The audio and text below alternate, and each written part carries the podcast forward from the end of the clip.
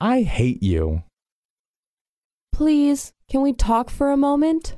I have absolutely nothing to talk to you about. Please, tell me, why do you want to break up with me? Do you really want to know the truth? Yes, of course. Tell me the truth, please. Well, I hate you. I hate everything that you do. I hate your smile. I hate the way you talk. I even hate the way you look. I hate you. Are you sure I'm so unlikable? I can always change. It's too late. And now, please step out of my house. I don't ever want to see you again.